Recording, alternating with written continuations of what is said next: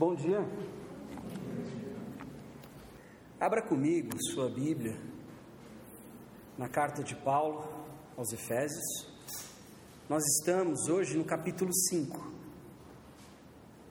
E a nossa leitura vai começar no verso 3. No domingo passado a gente avançou até o 5:2. Hoje a gente começa a partir do 3.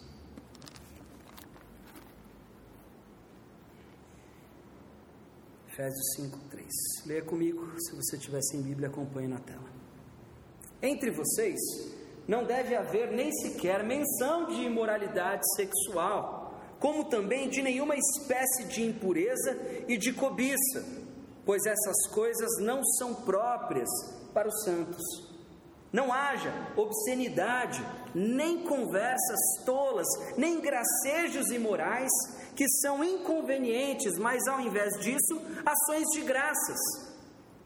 Porque vocês podem estar certos disso: nenhum imoral, ou impuro, ou ganancioso que é idólatra, tem herança no reino de Cristo e de Deus. Ninguém os engane com palavras tolas pois é por causa dessas coisas que a ira de Deus vem sobre os que vivem na desobediência. Portanto, não participem com eles dessas coisas. Porque outrora vocês eram trevas, mas agora são luz no Senhor. Vivam como filhos da luz, pois o fruto da luz consiste em toda bondade, justiça e verdade, e aprendam a discernir o que é agradável ao Senhor. Não participem das obras infrutíferas das trevas, antes exponham-nas à luz. Porque aquilo que eles fazem em oculto, até mencionar, é vergonhoso. Mas tudo o que é exposto pela luz torna-se visível, pois a luz torna visíveis todas as coisas. Por isso é que foi dito: Desperta, ó tu que dormes, levanta-te dentre os mortos, e Cristo resplandecerá sobre ti. O texto de hoje ele toca em assuntos sensíveis e delicados, é, especialmente para o nosso ambiente cultural. E eu queria que você agora, nesse momento, orasse comigo orasse com um coração disposto a ser tocado pelo Espírito Santo.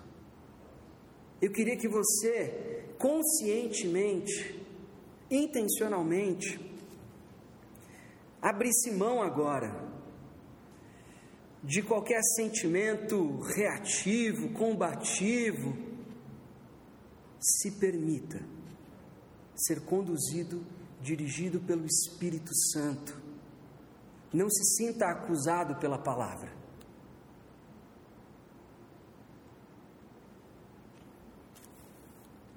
Experimente o esclarecimento que só pode vir dela. Vamos orar? Senhor, nosso Deus e Pai, é com humildade que nós nos achegamos a Ti nessa manhã pedindo para que o Senhor fale conosco por meio da tua palavra, através do teu Santo Espírito. Pai, tire de nós qualquer sentimento de autojustificação. Tire de nós qualquer tentativa de nos justificar diante da tua palavra. Dê a nós agora um coração humilde, quebrantado, contrito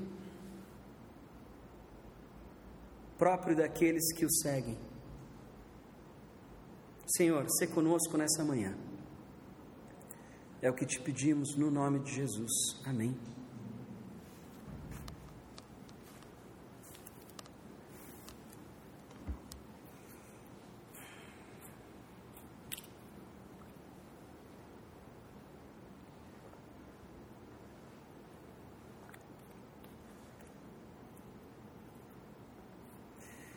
Você pensa a respeito, e isso eu estou falando para aqueles que frequentam há muito tempo uma igreja cristã, evangélica, é, para pessoas, seja pessoas que nasceram na igreja, sejam pessoas que, que em algum momento tiveram um encontro com Jesus Cristo e vieram a fazer parte de uma congregação. Se vocês pudessem descrever, usando uma imagem, usando uma metáfora, essa transição, essa mudança que houve entre antes e depois de Jesus. Qual vocês usariam?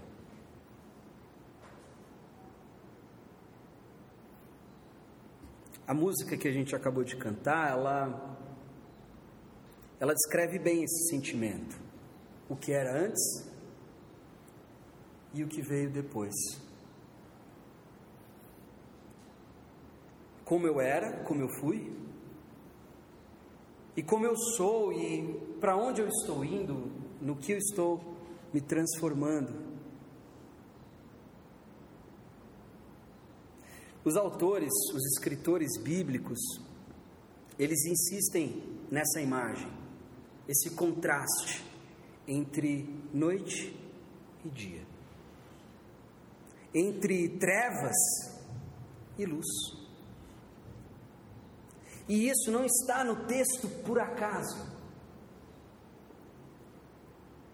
Esse recurso não está sendo usado aqui como um adereço, como um enfeite. Ele tem um propósito pedagógico. Ele quer ensinar algo para nós. É porque na nossa cultura, talvez você entenda o que eu vou dizer nós fazemos um uso tão pobre de imagens e metáforas. Nas canções populares, por exemplo, não são poucas as vezes que a gente vê é, uma música onde ela descreve um amado, uma amada, como alguém que ilumina ou coisa do tipo, mas a verdade é que isso não significa nada, é uma canção comercial. E por vezes, é, nós vemos até imagens bíblicas que são usadas na cultura popular de forma geral, sem o devido respeito é, e o devido entendimento e a devida compreensão do que essas imagens significam. É comum nós olharmos para essa imagem, para esse contraste, para essa, é, essa oposição entre trevas e luz, de forma superficial. A gente pensa na força das trevas e nas forças da luz, nas forças do mal e nas forças do bem. O que já é um equívoco teológico, porque nós não temos uma fé, nós não temos um sistema de crenças, digamos assim, que acredita que existe um embate entre luz e escuridão, um dualismo um maniqueísmo, nós não cremos nisso. O cristianismo, a Bíblia não prega sobre isso. Trevas, escuridão é ausência de luz e não uma força que se opõe e está em conflito e de certa forma é, vivem se degladiando. É, isso é um outro tipo de crença, pertence a uma outra cosmovisão, uma outra maneira de enxergar a realidade. Nós entendemos que há Deus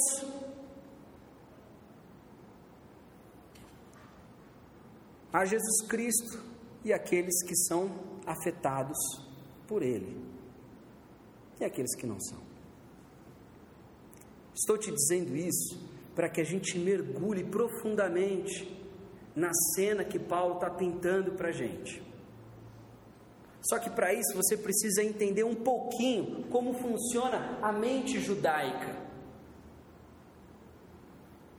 Pô, mas eu não estou numa sinagoga, eu estou numa igreja cristã. Sim. Só que o cristianismo conserva a estrutura de pensamento que herda do judaísmo. Para o judeu, a vida ela é uma uma jornada. ela é uma peregrinação em direção ao próprio Deus, e aliás, isso faz muito sentido se você levar em conta a história do povo de Israel. Um povo que saiu do Egito em direção à terra prometida, depois vai para o cativeiro, volta à terra prometida, um povo que por muito tempo foi nômade, em peregrinação, em direção a um destino manifesto e prometido por Deus. Para o judeu, ele pensa a vida como esse caminho, como essa estrada.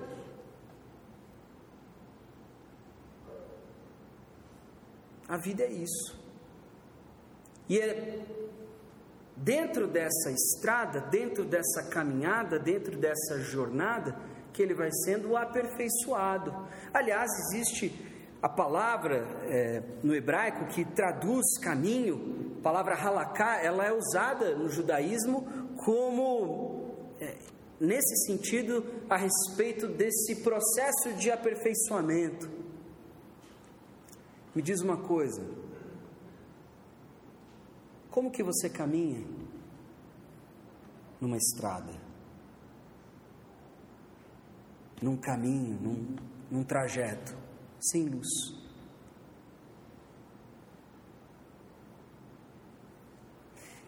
É interessante nós gastarmos um tempo nessa imagem, porque para nós, para nossa civilização, para o nosso momento, de fato ela não tem tanto impacto. Porque afinal de contas, quem aqui fica sem luz durante a noite? Nós estamos servidos de luz elétrica seja nas nossas casas, seja na rua, seja nas estradas, até os nossos veículos e automóveis possuem lanternas. Nós não ficamos na escuridão por um momento que seja. Mas para as pessoas que estavam lendo essa carta, eles entendiam plenamente o que Paulo estava dizendo. Porque para eles dia é dia e noite é noite existe um grande contraste entre essas duas realidades.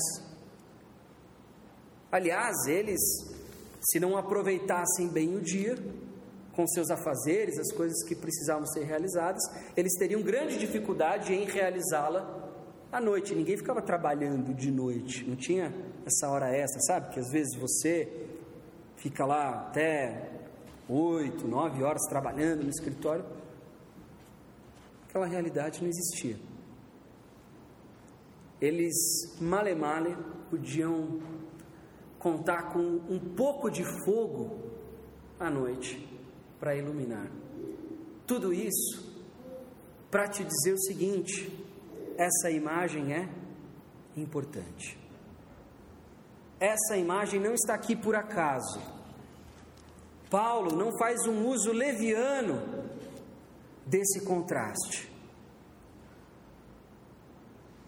Tem algo muito profundo, tem algo muito impactante, poderoso que está contido nesse ensinamento. Ok?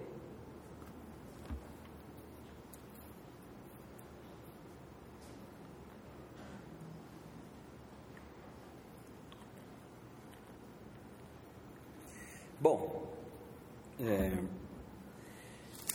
para aqueles que estão nos visitando, nós estamos estudando a carta de Paulo aos Efésios, nós estamos no capítulo 5 e nós temos o costume aqui, como comunidade, de fazer exposições bíblicas é, que seguem, ah, tem como continuidade a maneira como, como foi escrito. Então a gente pega, no caso, a carta de Efésios e vai do capítulo 1 até o capítulo 6. Nós estamos hoje no 5.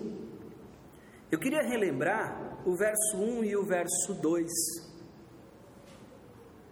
que nós estudamos na semana passada.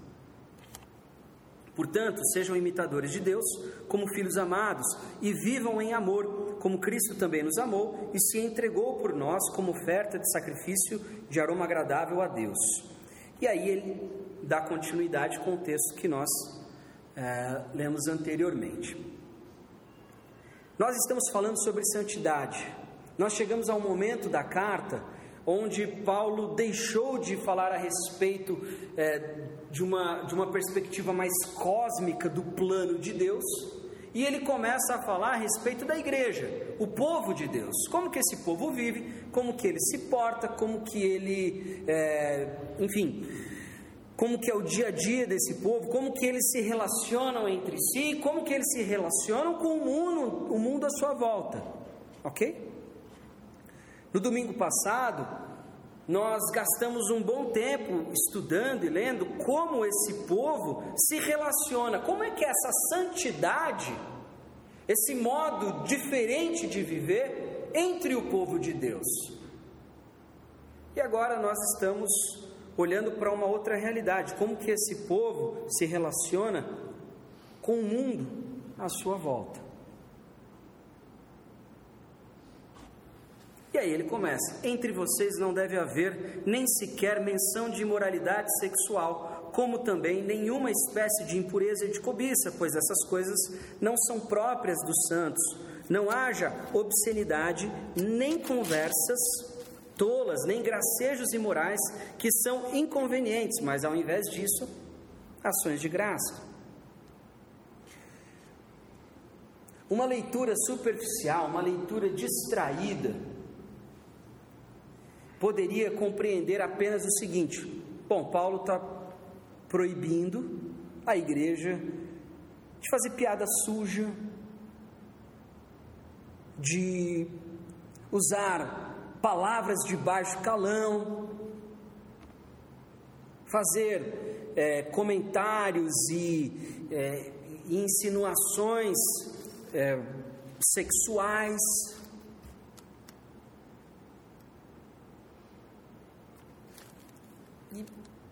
não é necessariamente uma constatação errada ou equivocada. O problema é acreditar que esse é o centro da exortação de Paulo. Porque aí bastaria que nós não falássemos palavrões e nem fizéssemos piadas sujas e estaria resolvido. Mas Paulo apresenta essa circunstância como a ponta do iceberg. O texto lido de trás para frente nos revela isso.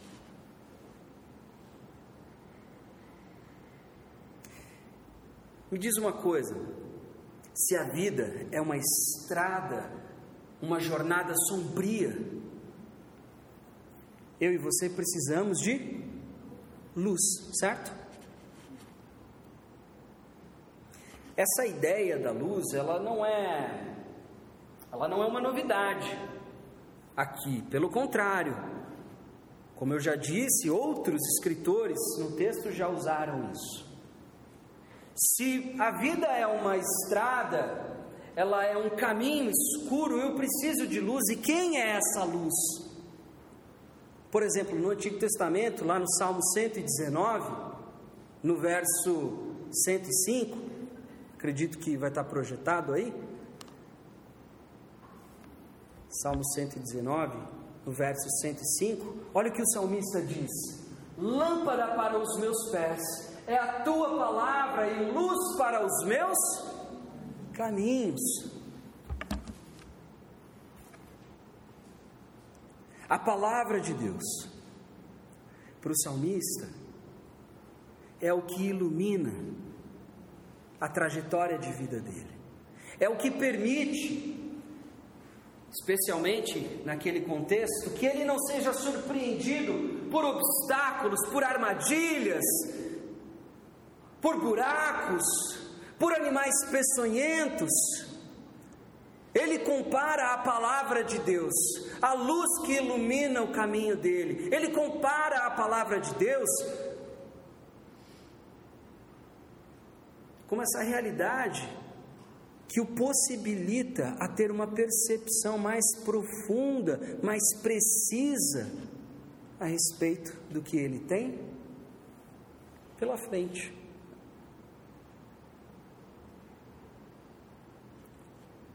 Uma leitura superficial vai nos levar a acreditar que Paulo está apenas proibindo piadas de mau gosto e, e não é isso. Assim como nós, a igreja nesse momento, ao que tudo indica, não tinha como ameaça iminente uma perseguição física Nesse, nesse momento em particular, em outros textos do Novo Testamento, nós percebemos a igreja passando por uma perseguição é, terrível. Nesse momento, a ameaça à igreja é um pouco diferente. A ameaça à igreja é uma sutil conformação ao mundo à sua volta.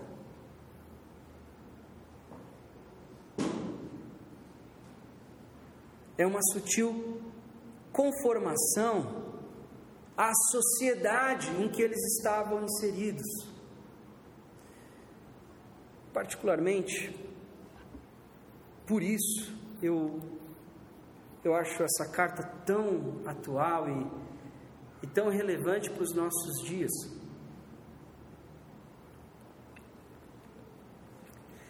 Olha o que ele diz logo em seguida, verso 5. Porque vocês podem estar certos disso: nenhum imoral, ou impuro, ou ganancioso que é idólatra tem herança no reino de Cristo e de Deus.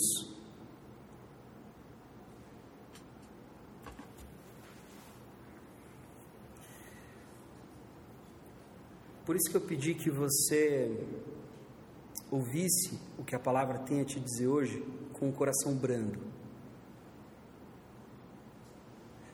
Porque o que, que acontece? Nós crescemos num mundo que possui valores. Ninguém chega para você e ensina uma série de coisas. Ó, oh, você tem que pensar isso, você tem que se portar dessa forma. A gente vai aprendendo de, por osmose, a gente vê televisão, a gente vê novela, é, nós estamos inseridos numa realidade que tem comportamentos, que tem valores. Nos nossos dias, mais do que nunca, ignoram, e, e mais do que ignoram, eles se opõem e, e estão em contradição com os valores que nós encontramos na palavra de Deus, no texto sagrado. Algo que se diferencia muito da visão que Deus tem para o ser humano, da visão que a nossa sociedade e o mundo de forma geral, o mundo daquela época também tinham, se reflete na nossa sexualidade, na maneira como nós nos relacionamos entre nós. Preste atenção, veja que ele diz o seguinte: porque vocês podem estar certos disso, nenhum imoral ou impuro ou ganancioso que é idólatra tem herança no reino de Cristo e de Deus. Ou seja, ele está dizendo o reino de Deus, que uma pequena consideração. Reino de Deus não é o lugar para onde você vai depois que você morre, tá? Essa, essa percepção é uma percepção equivocada. Reino de Deus foi o que Jesus inaugurou quando ele veio. Reino de Deus é o domínio de Deus, é o governo de Deus sobre o seu povo, ok? Como vive esse povo? É o que a gente está se perguntando, é o que a gente está buscando entender junto com o texto. Nesse reino, os imorais, os gananciosos, os impuros não permanecem. Por quê? Porque eles são idólatras. Hum? Simples. A gente volta lá aos Dez Mandamentos. Ao início de tudo, o que, que Deus falava? Não tenham outros deuses que não a mim. Eu sou o único Deus. O nosso mundo vê uma declaração como essa como se fosse um tipo de desrespeito a outras religiões. Não tem nada a ver com isso. Pensa o seguinte: o único Deus. Mesmo que você talvez não acredite ou não esteja certo disso, mas um único Deus, o verdadeiro Deus, criou o um mundo. Esse mundo, essas pessoas, elas se rebelaram contra ele e falaram assim: a gente não quer saber de como você acha que nós temos que viver. E elas começam a viver do jeito delas. Quais são as consequências disso? Fome, guerra, morte, infelicidade, depressão. Certo? Mas nós insistimos no nosso jeito de ver. A gente sabe o que é melhor para nós mesmos. Nós não precisamos de religião. Ok? Tá bom. Mas vamos um pouquinho mais para frente. Deus se revela ao seu povo dizendo: Olha, não tem outros deuses. Existe um princípio que está contido em toda a Bíblia. Você se torna aquilo que você adora. A sua vida, ela é dominada por aquilo que você adora. E agora, veja se faz sentido para você. Porque vocês podem estar certos disso, nenhum imoral ou impuro ou ganancioso que é idólatra tem herança no reino de Cristo e de Deus. Ou seja, em outras palavras, o reino de Deus não é para pessoas que são escravas do sexo e do dinheiro.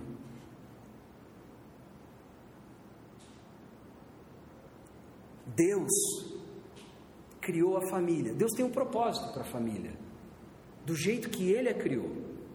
Qual é esse propósito? É muito interessante porque para uma criança vivendo numa, numa família minimamente saudável, estruturada, a criança começa a ter vislumbres a respeito de aspectos muito básicos da nossa fé.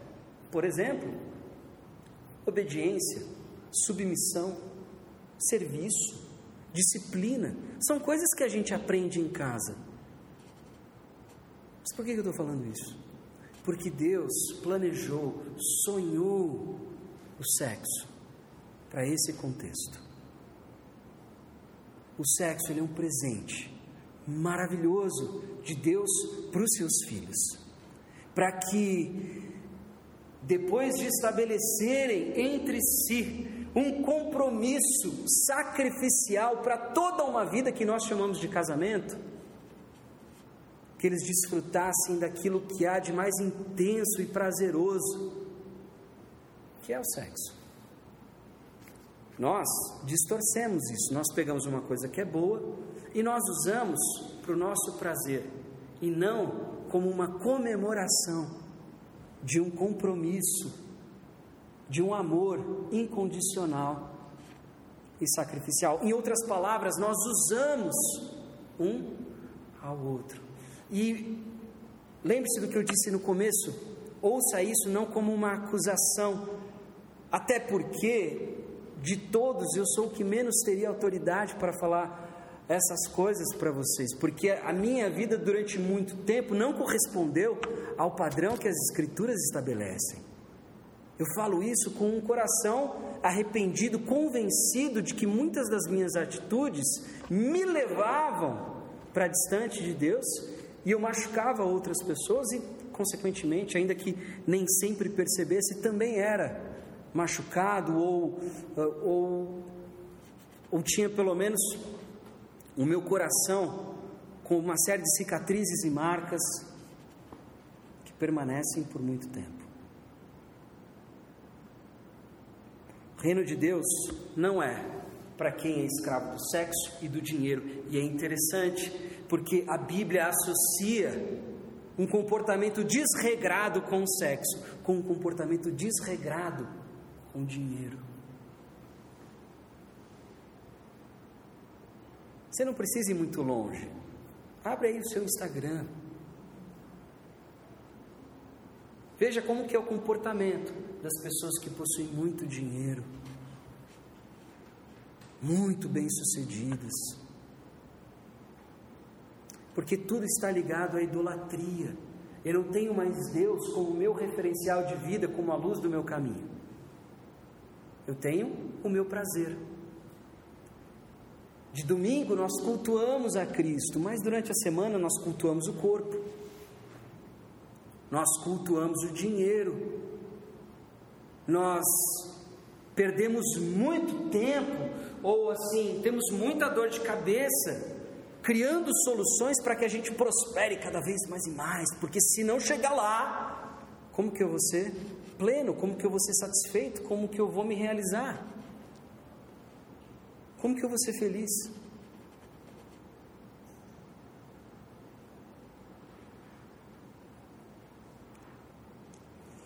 Não leia nessa declaração o seguinte: ó, se você tem problemas com sexo, você não pode entrar aqui. Não é isso que está dizendo. O que está dizendo é o seguinte: porque eu tenho um outro Deus, eu nunca vou conseguir ser governado por Jesus Cristo. Eu nunca vou ser imitador desse Deus, porque santidade é imitação, tá? Santidade não é não fazer as coisas erradas. Santidade é imitação do nosso Deus na pessoa de Jesus Cristo. Ok? Está claro isso? Então a gente segue. Ninguém os engane com palavras tolas, pois é por causa dessas coisas que a ira de Deus vem sobre os que vivem na desobediência, portanto, não participem com eles dessas coisas. Então, que ninguém chegue para vocês e fale assim: não, isso é besteira, isso daí é exagero. Isso daí é fanatismo, isso daí é radicalismo. Bobagem. Porque se existe algo que as Escrituras deixam claro, é que Deus virá e julgará o mundo. E nós iremos prestar contas de como nós vivemos. Não, mas a graça, Jesus já resolveu isso. Sim, aqueles que estão em Cristo, no reino dele, vivem de acordo com os mandamentos dele, a palavra dele. Por isso. Mas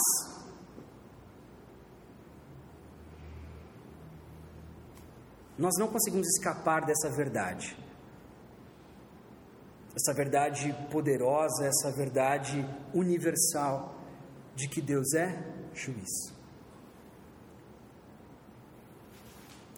Porque outrora vocês eram trevas, mas agora são luz no Senhor. Vivam como filhos da luz, pois o fruto da luz consiste em toda bondade, justiça e verdade. Ou o fruto da luz consiste numa total bondade, numa total justiça e numa total verdade.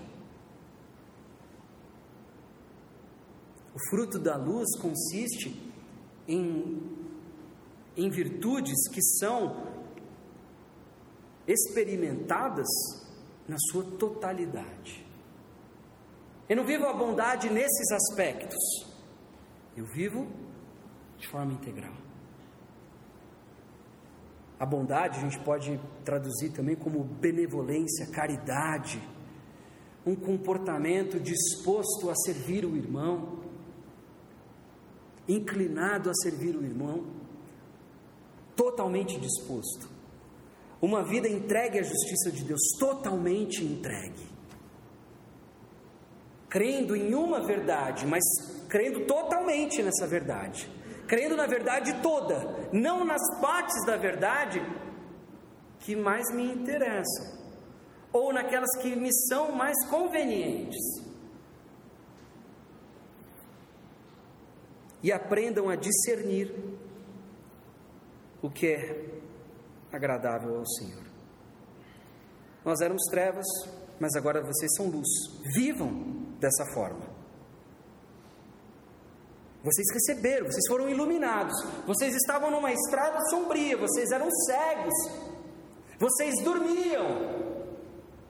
Mas agora a visão de vocês foi devolvida, foi restaurada. Agora vocês conseguem enxergar o mundo como ele é, sem idealismos, sem romantismo, mas também sem pessimismo e fatalismo. Vocês conseguem enxergar o caminho como ele é. Se vocês conseguem enxergar, se vocês estão aptos agora, vivam de acordo.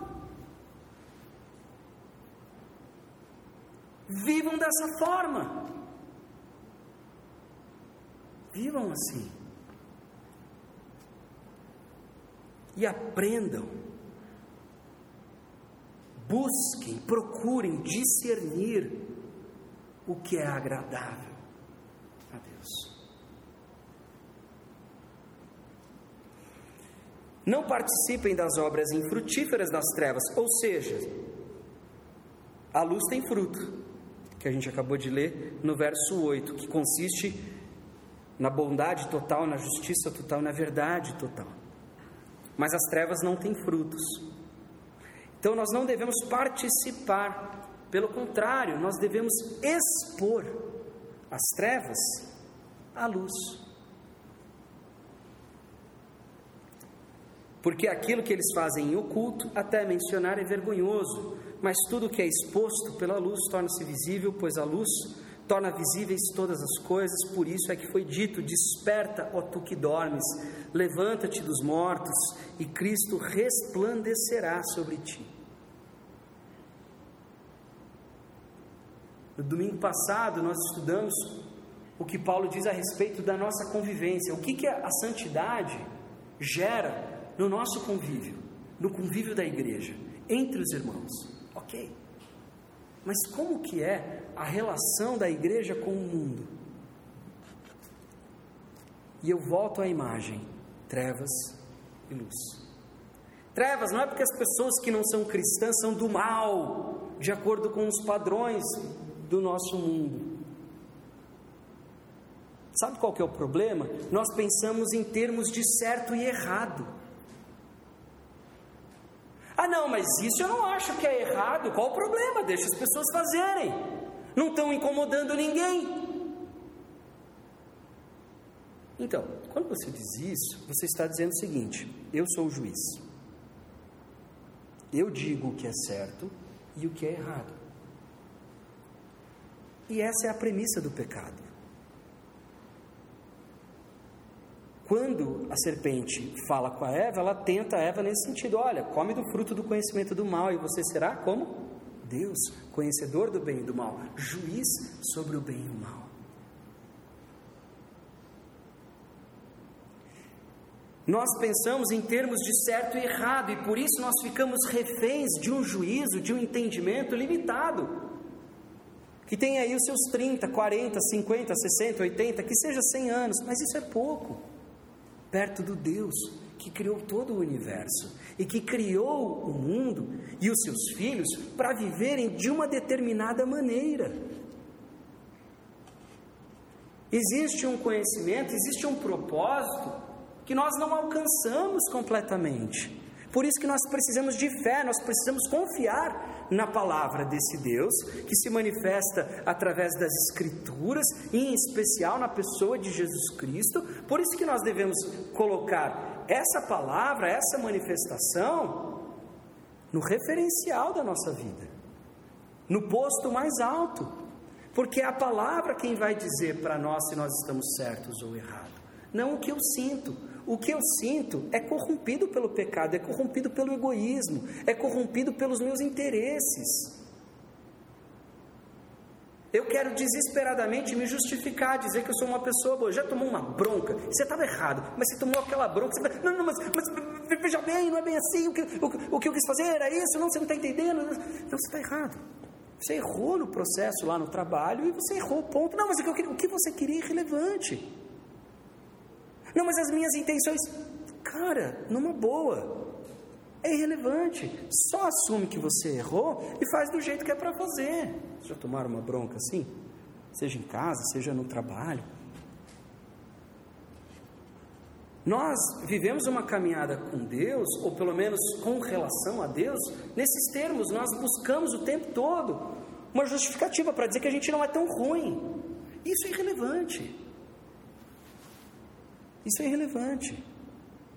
Porque se Ele é Deus, se Ele está absolutamente certo no seu lugar de Deus, de Criador, que planejou, que sonhou, que amou e criou, existe uma maneira de viver, existe uma conduta. E o caminho percorrido sem Ele é escuro, E por isso mesmo que a gente acha que a gente não está errado, mas é porque a gente está vendado. É porque os nossos sentidos estão corrompidos, eles estão. É, como que eu posso dizer? Eles não estão na sua melhor capacidade. Eles não estão na sua plenitude, a nossa visão está turva. Eu não sou a melhor pessoa para dizer se eu estou no caminho certo ou não, porque eu estou no escuro. Eu preciso dessa palavra, eu preciso desse Deus, eu preciso desse Senhor que é luz para o meu caminho e que diferencia a minha jornada da jornada daquele que não o conhece.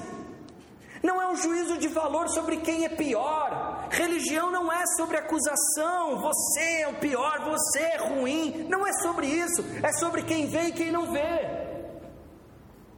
É sobre quem se entende como pecador e quem acha que é bom. Sobre quem encontra em Jesus Cristo aquele que te justifica diante de Deus, porque morreu na cruz por você e pagou pelos seus pecados na cruz, ele tomou, porque o destino da humanidade era a cruz. E ele falou: Não, eu pago o preço para que eles sejam transformados por esse tremendo e poderoso amor. Mas esse tremendo e poderoso amor deve nos impelir a uma vida de santidade, a uma vida de diferenciação. E por isso eu insisto, essa não é uma fala de acusação, mas essa é uma fala de trazer à tona quem nós somos diante da palavra, porque a palavra é o que? Lâmpada, é luz para os meus pés. Aquilo que eu não via, agora com a palavra eu vejo. Aquilo que eu não sabia sobre mim, agora, diante da palavra, eu sei. Eu sei quem eu sou. Eu sei que eu sou impuro, eu sei que eu sou imoral, eu sei que a minha tendência é ser ganancioso.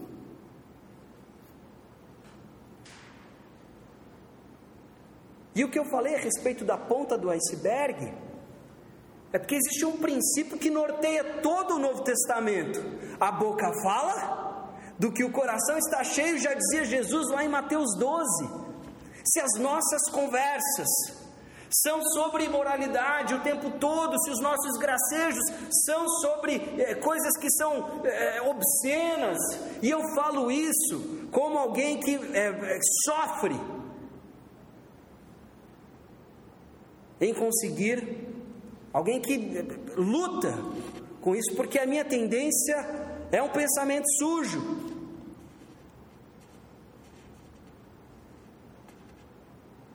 Não falo isso como alguém que superou, olha, seja como eu, não seja como eu. Seja como Jesus. Santidade não é sobre você não fazer o que você acha que é errado. Santidade é sobre imitar a Cristo. Imitação, essa é a palavra-chave. Não importa se você acha que isso não é tão legal, ou que isso é legal, ou que isso não é tão ruim. As trevas obscurecem o nosso entendimento, muitas coisas que são terríveis para nós. No sentido de que vão nos fazer mal, nas trevas parece que está tudo bem, é inofensivo, porque o nosso entendimento é pequeno, é limitado. É como se nós vivêssemos tateando, e aí vem a palavra de Deus e joga a luz. Tá vendo? Sabe por que, que o mundo é do jeito que é? É porque as pessoas usam mal o sexo. Pera, mas o que, que uma coisa tem a ver com a outra? O que, que o sexo tem a ver com o um mundo é, desunido, com o um mundo é, que vive guerreando, com o um mundo onde existe fome? Tem tudo a ver. As pessoas buscam o sexo porque elas buscam prazer. Existe pobreza porque elas buscam prazer no dinheiro e mais dinheiro. E elas não dividem, porque eu preciso de mais. Porque eu sou avarento, ganancioso, e o meu objetivo não é ser como Jesus, o meu objetivo é chegar a um milhão antes dos 30. Isso tem tudo a ver com uma sexualidade desregrada, que não é feita no contexto. Porque a palavra que é usada aqui para descrever imoralidade é a palavra porneia, que nós traduzimos como fornicação, que é todo o sexo que não é praticado no contexto do casamento. Nossa, mas que, que bobagem, que retrógrado, que, que, que caretice isso. Então, será que é? Porque, ao que tudo indica, o mundo só piora. Essa palavra, fornicação, ela vale para tudo, tudo que está fora do contexto do casamento concebido pela moral judaico-cristã. A prática do prazer. Eu vivo em busca. Pô, mas eu transei antes do casamento, então quer dizer que agora eu vou para o inferno. Não, não é isso. Quer dizer que se você não entender que isso é pecado, não importa se você casou ou não, você vai estar fazendo sexo fora do casamento, mesmo depois de casado. Porque o prazer é mais importante. Prazer é sempre mais importante. Porque a minha mulher não me satisfaz mais, o meu marido não me satisfaz mais. E você vai buscar fora. Ou você acha que depois que você casar tudo vai se resolver? Ingenuidade. O mundo que vive uma busca incessante por prazer. O mundo que é escravo do prazer. Está condenado a viver para essas coisas e ter toda a sua felicidade comprometida por esses aspectos. Famílias destruídas. Por que, que hoje a gente vive uma crise tão grande como sociedade?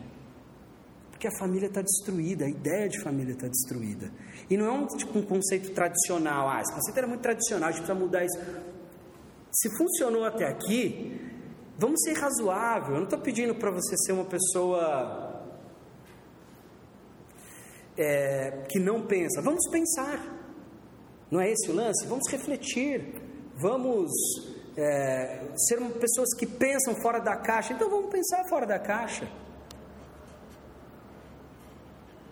Veja a sociedade que é produzida pelos moldes tradicionais de família e veja a sociedade que é produzida pela ausência de valores como esse.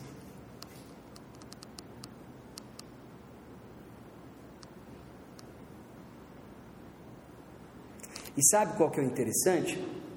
É sutil. É sutil. É sutil. Ninguém chega e fala assim: ah, filha, seja uma depravada mesmo. Transe com todo mundo. Ninguém fala isso. Mas sabe o que, que acontece? Ah, filha, você está muito tempo solteira. Vamos colocar um silicone aí.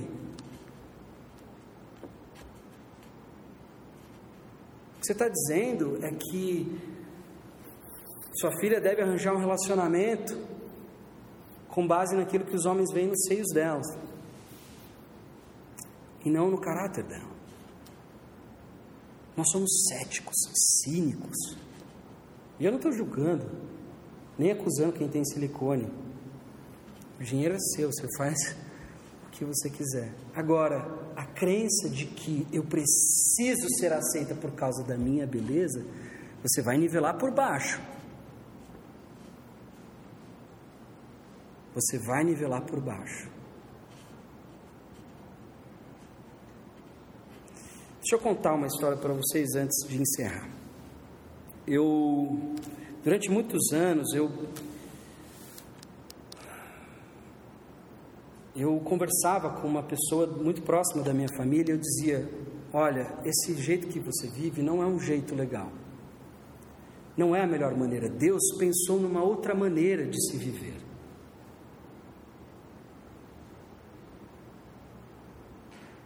Você vive com base no ressentimento, você vive com, com base no ódio, no rancor. E o que você produz é fruto disso. Porque você precisa de Deus. Para quê? Né? Falar isso para uma pessoa nos, nos dias de hoje, né? Quem é você para me julgar? E aí ela, e ela dizia que tinha Deus. Lógico que eu tenho Deus. Tá bom.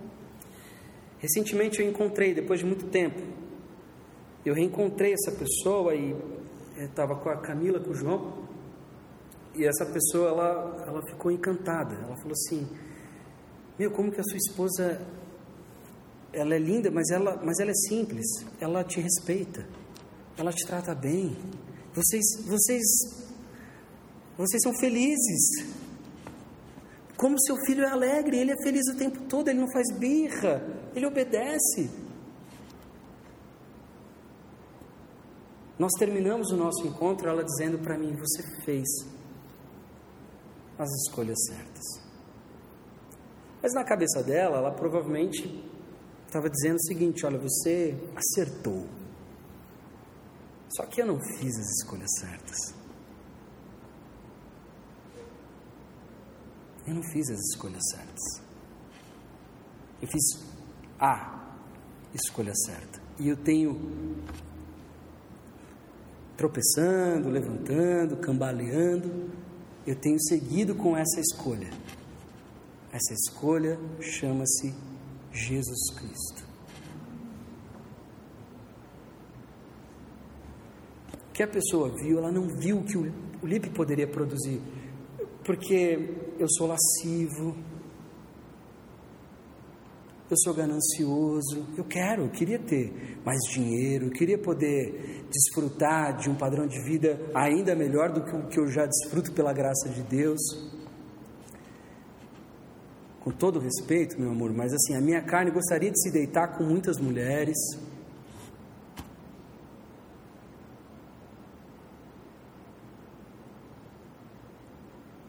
E se eu não vigiar o meu coração, eu ainda sou assim.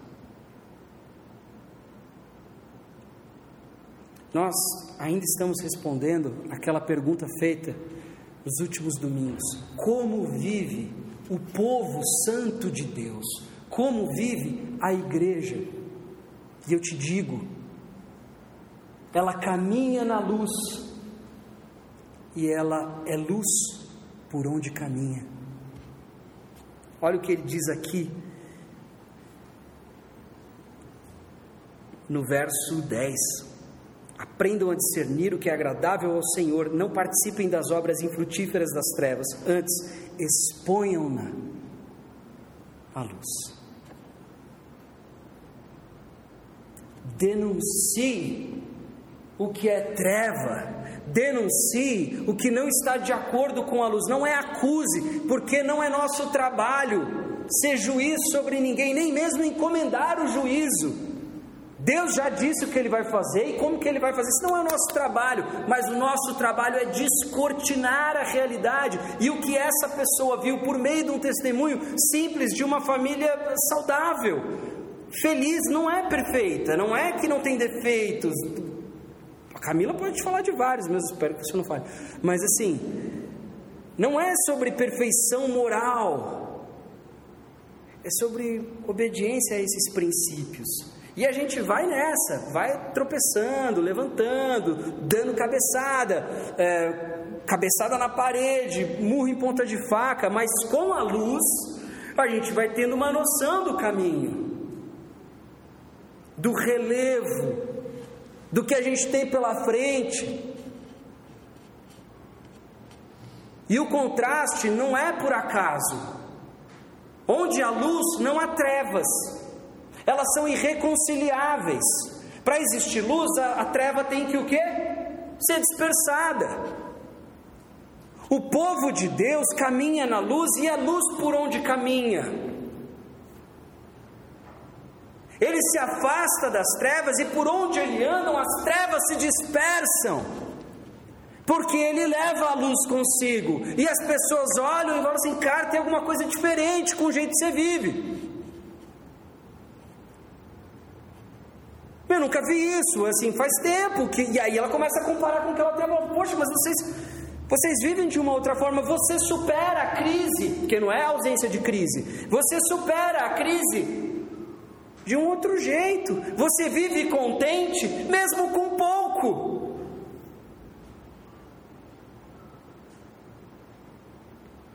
Você mesmo tendo muitos desejos, muitas vontades, Você se limita e vive de acordo com uma regra que não faz sentido, que aliás parece muito absurda. Tudo bem, mas vamos colocar à prova. Essa palavra discernir o que é agradável ao Senhor, pode ser muito bem provar o que é agradável, distinguir. Vamos ver então. Vamos colocar no papel um estilo de vida e o outro. Treva e luz são irreconciliáveis. E volto, isso não é sinal de superioridade dos cristãos, porque a maioria das pessoas que se dizem cristãs não são. Você está julgando. Então, Deus vai me castigar por isso, mas eu tenho plena convicção disso. Porque ser cristão não é você vir à igreja, não é você acreditar, é você viver na luz e ser luz por onde você vive. Ser cristão, ser um discípulo de Jesus, ser parte da igreja verdadeira de Cristo, não de um CNPJ de instituição religiosa.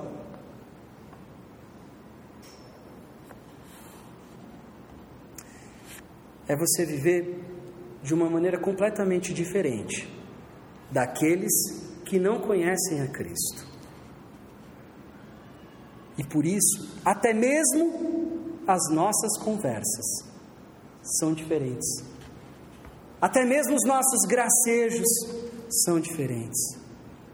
E nós precisamos olhar, avaliar, nos autoexaminar e ver sobre o que, que a gente está falando, porque se a gente só está falando de temas que não correspondem aos propósitos de Deus, tem alguma coisa aí, é um bom termômetro. Isso não é legalismo. Isso é a graça aplicada na vida. Graça aplicada na vida gera transformação. Esse é o objetivo. Desde Levíticos, sejam santos, porque eu, o Senhor, o seu Deus, sou santo. É imitação. Pareçam-se comigo. Assimilem o meu caráter, que está expresso nos meus mandamentos, nas, nas Escrituras Sagradas, no caráter do meu filho Jesus. Sejam santos, porque eu sou santo. Ser um discípulo de Jesus é despertar, conforme diz o texto, ó tu que dormes, é despertar de um sono longo e profundo para uma jornada, para uma estrada que é iluminada por uma esperança. E essa esperança ilumina essa estrada como um farol que clareia o caminho em direção a Ele.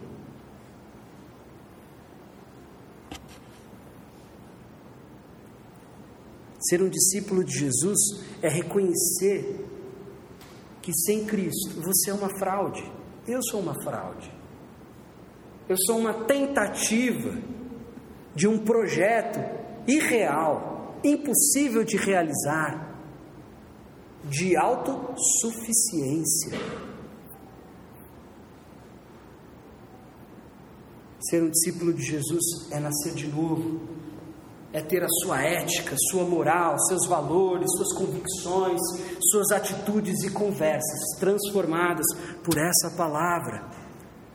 Nós entendemos que isso não acontece do dia para a noite. Assim como o pôr do sol,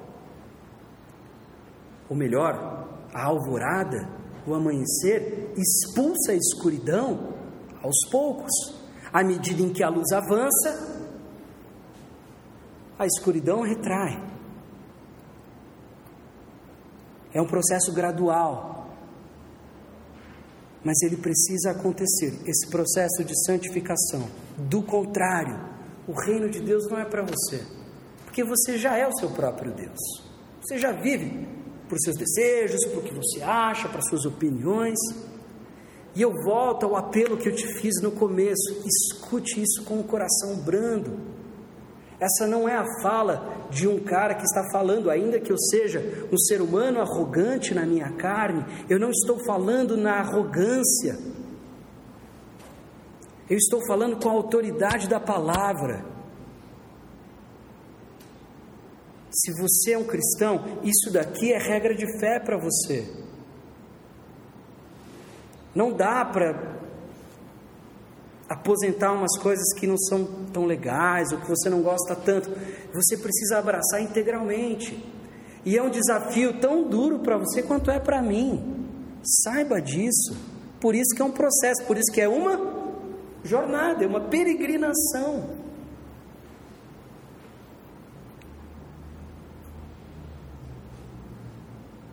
Trevas e luz, dia e noite, são opostos contraditórios, mutuamente excludentes. Ou você está em um lado, ou você está em outro. Assim como a igreja verdadeira de Cristo e o mundo estão em oposição. Não sou eu que estou dizendo. Você vai ver o apóstolo João, na sua primeira carta, discorrer sobre o tema nesses termos que eu falei, nessa dualidade.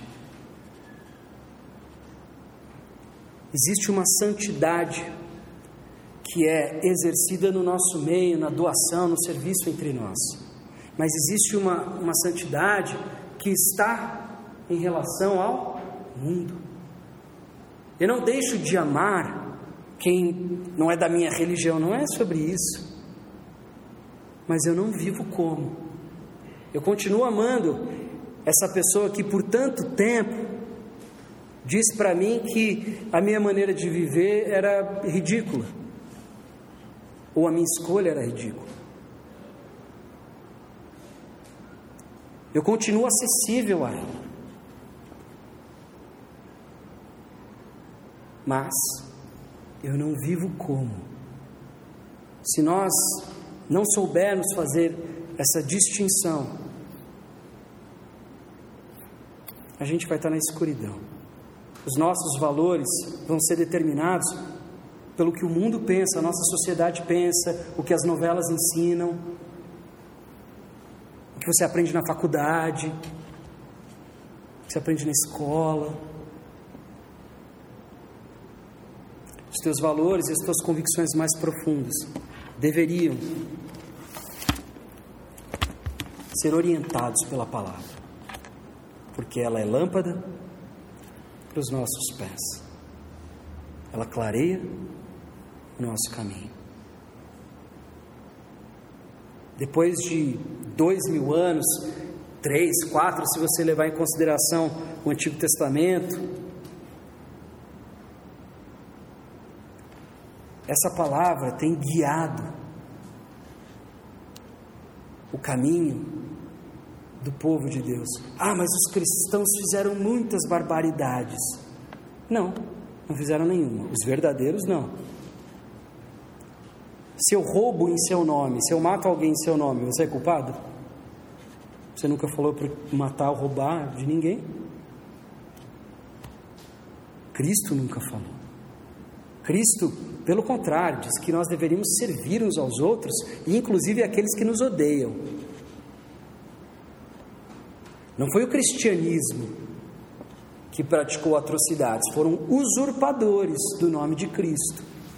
Porque o que vem transformando a nossa sociedade desde então é o cristianismo. Aliás, da onde vem a ideia do respeito ao diferente?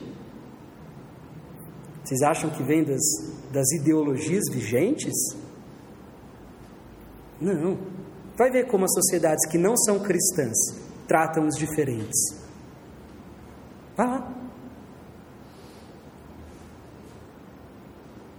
Nós só vivemos num mundo que, em uma sociedade que, de certa forma, tolera a diferença, ainda que existam pessoas idiotas, racistas, é, é, é, enfim, covardes, porque no final das contas tudo se resume a isso. Hoje existem muitos ismos que mais atrapalham do que falam a verdade para a gente. Mas a Bíblia já ensinava Aquele que abusa do mais fraco é covarde.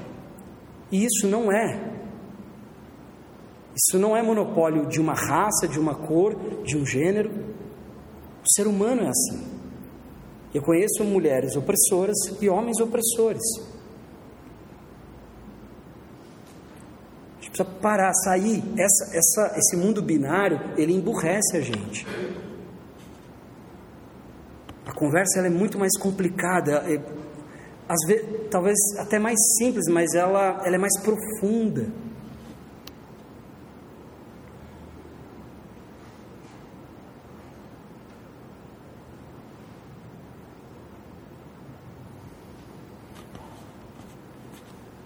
No, no círculo mais íntimo de Jesus, que eram os discípulos, tinha o extrema direita e o extrema esquerda daquela época. Aqueles que conhecem a Jesus, conhecem um Senhor que está acima do seu próprio juízo. É alguém que lança luz e de repente você vê a vida como ela é. Você entende que por mais que você ame uma pessoa, ela continua sendo pecadora. Você entende que para você amar alguém, você não precisa aplaudir tudo que ela faz. Você pode discordar e falar assim: olha, eu te amo muito, mas eu não concordo com essa maneira que você escolheu para viver. Mas eu não te excluo por causa disso, eu não te oprimo por causa disso. A luz precisa denunciar, desmascarar. Essa é a palavra, a tradução mais literal desse termo. Exponham-nas à luz, é desmascare, descortine. Denuncie, sem acusar. Parece que é a mesma coisa, mas não é. Revele, mostre, pregue, acolha, cuide, ore. E o Espírito Santo é quem faz o trabalho difícil, que é converter. Espero que, assim como eu fiz o apelo no começo, você tenha escutado isso com o coração brando, não de forma reativa, porque essa não é uma fala de acusação.